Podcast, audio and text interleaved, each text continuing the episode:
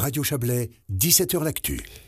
C'est un pas important pour limiter le réchauffement climatique. Une majorité de 117 conseillers nationaux contre 67 a mis sous toit aujourd'hui le contre-projet indirect à l'initiative des glaciers. Le texte fixe dans la loi l'objectif de la neutralité carbone en 2050. Il prévoit deux mesures qui pourraient nécessiter 3,2 milliards de subventions euh, fédérales ces dix prochaines années.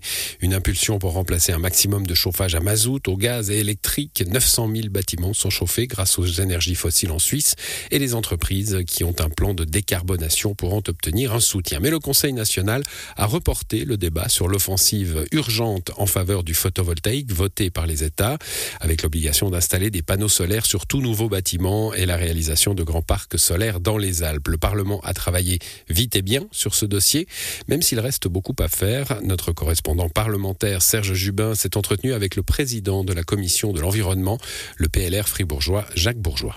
Je suis satisfait parce que en trois mois, on a pu mettre ce contre-projet indirect sous toit au niveau du Conseil national. Maintenant, on a gommé les divergences avec les États. Ce projet est prêt maintenant pour le vote final. C'est la première fois qu'on inscrit dans une loi d'atteindre zéro net d'émissions 2050 avec euh, les objectifs intermédiaires, les soutiens au niveau aussi des entreprises et puis surtout maintenant d'accélérer également le remplacement des chauffages électriques aux énergies fossiles. On sait que l'on dépend trop de l'étranger pour nos énergies fossiles. Dans ce paysage rassurant que vous donnez, il y a deux problèmes qui risquent de se poser. Tout d'abord, la difficulté avec le projet photovoltaïque amené par le Conseil des États. C'est plus compliqué qu'il n'y paraît dans votre commission en tout cas. Et puis, le référendum que va certainement lancer l'UDC. Ça risque de compliquer la situation, tout ça. Le projet maintenant de la loi urgente, on est en train de discuter de savoir comment est-ce que l'on peut garder aussi, par exemple, l'impact environnemental. On ne peut pas faire euh, comme ça fi de certains éléments pour pouvoir développer le photovoltaïque. On doit le développer parce que c'est le secteur le plus important qui peut apporter en termes de production d'électricité.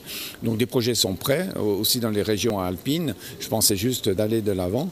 Maintenant, il faut voir dans la commission, il y a des discussions aussi de savoir est-ce que l'on met d'autres secteurs de production d'électricité, comme les éoliennes, comme euh, l'hydraulique.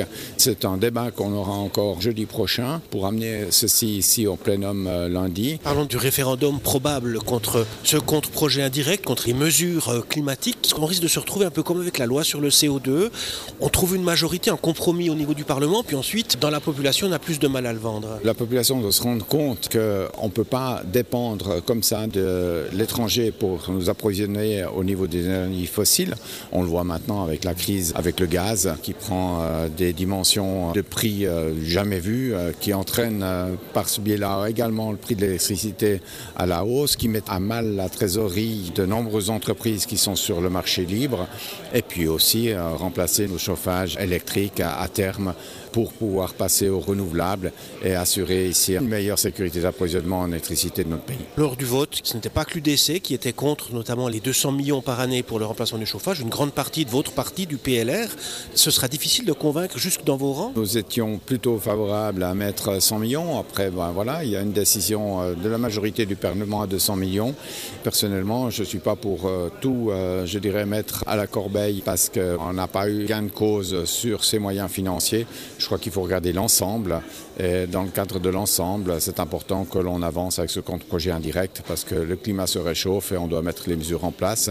Et puis ces conditions cadres, on va maintenant, dans le cadre de la révision de la loi sur le CO2, débattre des mesures spécifiques et c'est dans ce cadre-là qu'on va continuer nos travaux. L'UDC ne partage pas le même avis que Jacques Bourgeois. Elle lancera le référendum contre la loi sur la protection du climat. L'UDC estime qu'il y a des priorités plus importantes comme l'approvisionnement électrique.